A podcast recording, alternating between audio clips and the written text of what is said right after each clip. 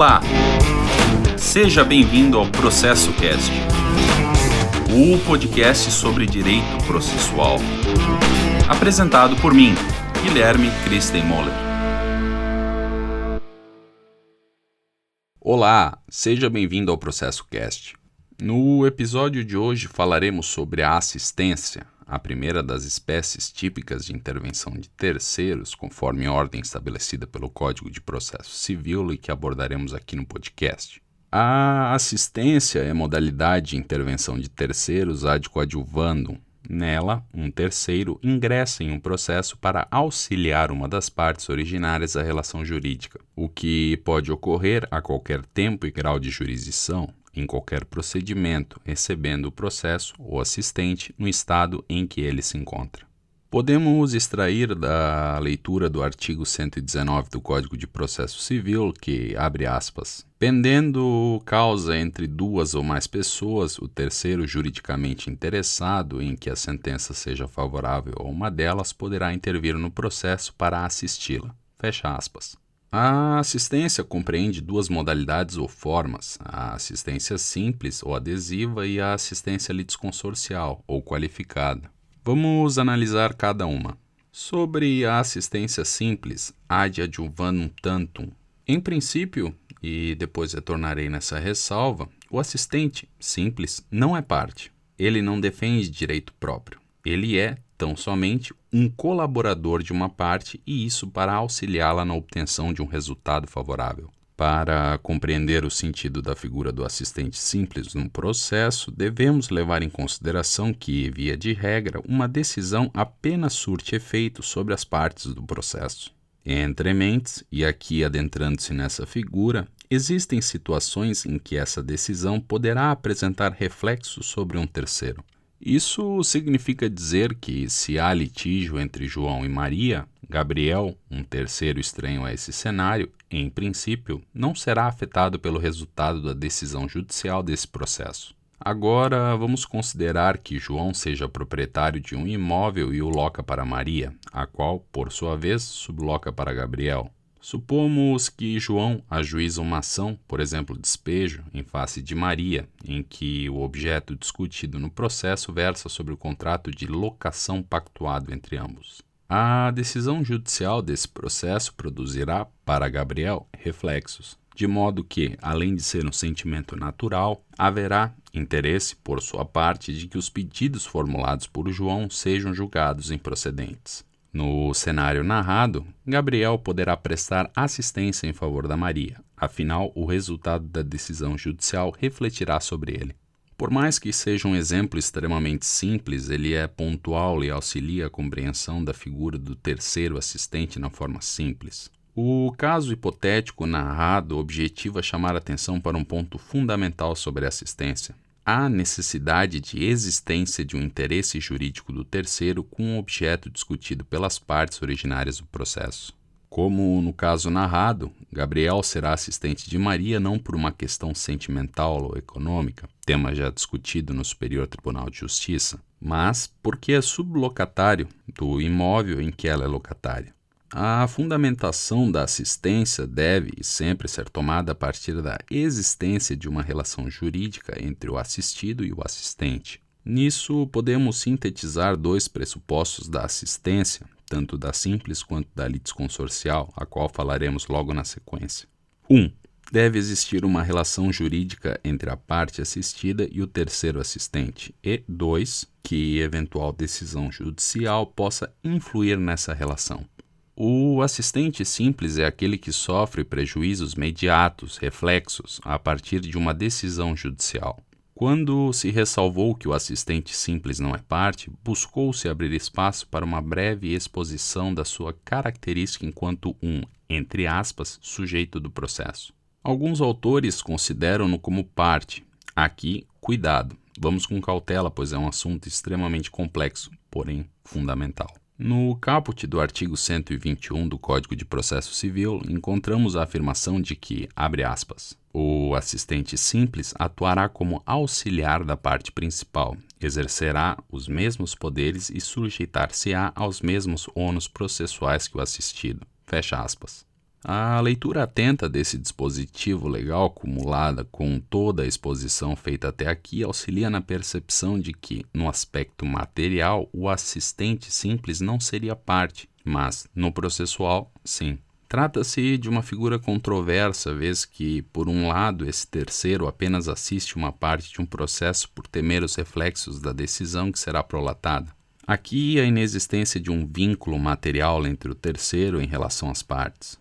Todavia, por outro lado, ao ingressar no processo, ele estabelece um vínculo processual, ou seja, está submetido aos mesmos deveres das partes e possui as mesmas faculdades que as partes. Produção probatória, por exemplo, inclusive arcando com eventuais despesas que deu origem, vide artigo 94 do CPC. A doutrina é controversa e não precisa uma posição sobre isso, inclusive não é em um episódio de podcast que eu poderei reunir todo esse material e expressar a minha opinião sobre esse caráter de parte não parte do assistente simples.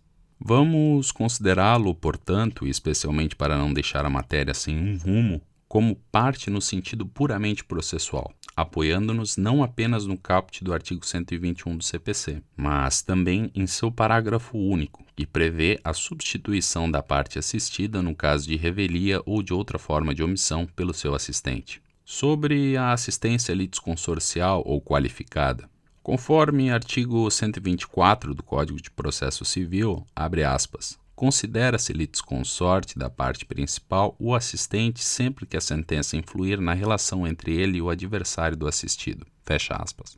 A assistência litisconsorcial ocorre nas situações em que um terceiro assume posição direta na defesa de direito próprio contra uma das partes. Um terceiro alega a existência de interesse jurídico imediato na causa. O interveniente se torna parte de um processo em litisconsórcio com outrem, parte ou partes já presentes na relação processual, em um dos polos do processo, normalmente no polo ativo, especialmente por se tratar de litisconsórcio facultativo unitário ulterior.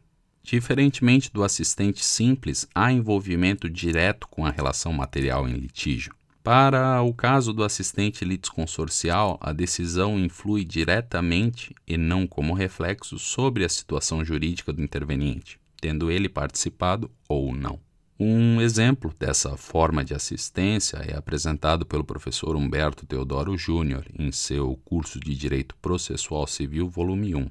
Abre aspas. É o que se passa, por exemplo, com um herdeiro que intervém na ação em que o espólio é parte representada pelo inventariante.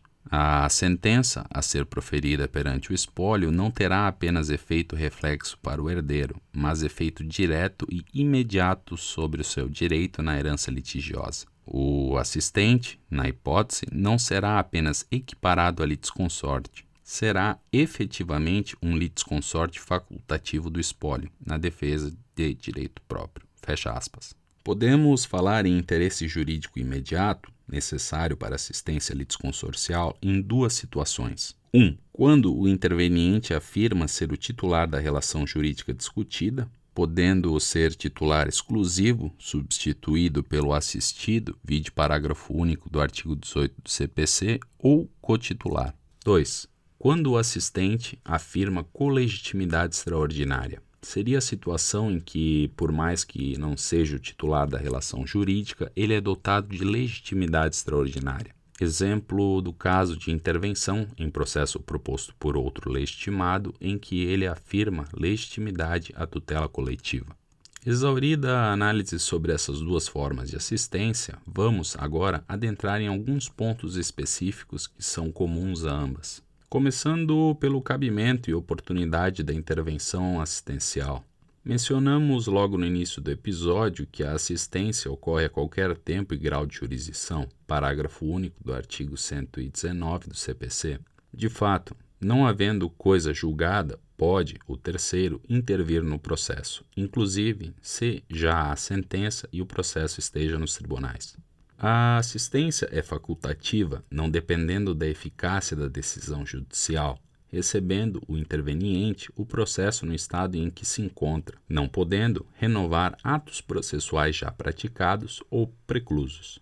Em sede de execução, e aqui a grande curiosidade no assunto, pela sua essência de buscar a realização material do direito do credor, Não há sentido em falar sobre a assistência entre mentes quando embargada, sim, poderá haver assistência nesse incidente. Sobre o procedimento para ingresso de terceiros como assistente, ele é relativamente simples. Opera da seguinte maneira: por petição fundamentada, demonstrando primordialmente o seu interesse jurídico na relação jurídica, o terceiro deve requerer, dentro do processo, o seu ingresso como assistente. Da petição, dá-se às partes o prazo de 15 dias para impugnação desse requerimento. Neste ponto, guiando-me pelo artigo 120 do CPC, podem ocorrer duas situações. 1. Um, não haver objeção de qualquer das partes do processo sobre o pedido, hipótese em que o requerimento será deferido e o terceiro agora passa a ser assistente, seja simples ou litisconsorcial, observando a situação de ocorrência de rejeição liminar. Ou 2. Haver impugnação ao requerimento, e essa objeção deve versar exclusivamente sobre a carência de interesse jurídico do terceiro interveniente. Nesse caso, instaura-se um procedimento incidental, sem prejudicar ou suspender o processo. Da decisão do incidental, cabe recurso de agravo de instrumento, vide o inciso 9 do artigo 1015 do CPC. Outro assunto dentro do tema deste episódio é acerca dos poderes, ônus, deveres e limites da assistência. Alguma coisa sobre esse assunto já foi abordada durante o episódio, no entanto, prefiro deixar tópico próprio para dirimir qualquer dúvida existente. O assistente, seja simples ou litisconsorcial, possui igualdade de faculdades, poderes, ônus e deveres que as partes.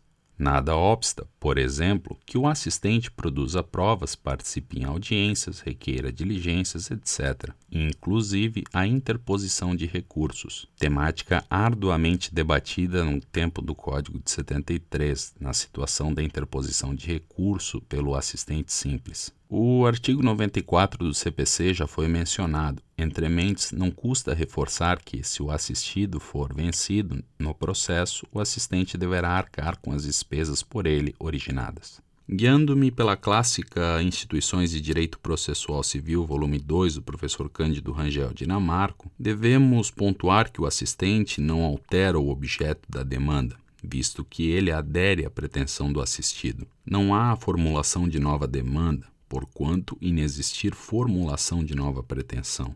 Isso se aplica tanto para o assistente simples quanto para o litisconsorcial, mesmo que este tenha maior autonomia na prática dos atos processuais. E qual seria a dimensão dessa, entre aspas, maior autonomia do assistente litisconsorcial? Diferentemente da assistência simples, a qual não obsta que a parte principal reconheça a procedência do pedido, desista da ação, renuncie ao direito sobre o que se funda a ação ou transija sobre direitos controvertidos, redação do artigo 122 do CPC, na assistência litisconsorcial, assume o assistente a posição de litisconsorte, o que significa que, por exemplo, é lícito prosseguir com a defesa de seu direito mesmo quando a parte originária tenha desistido ou renunciado da ação, ou quando transacionado.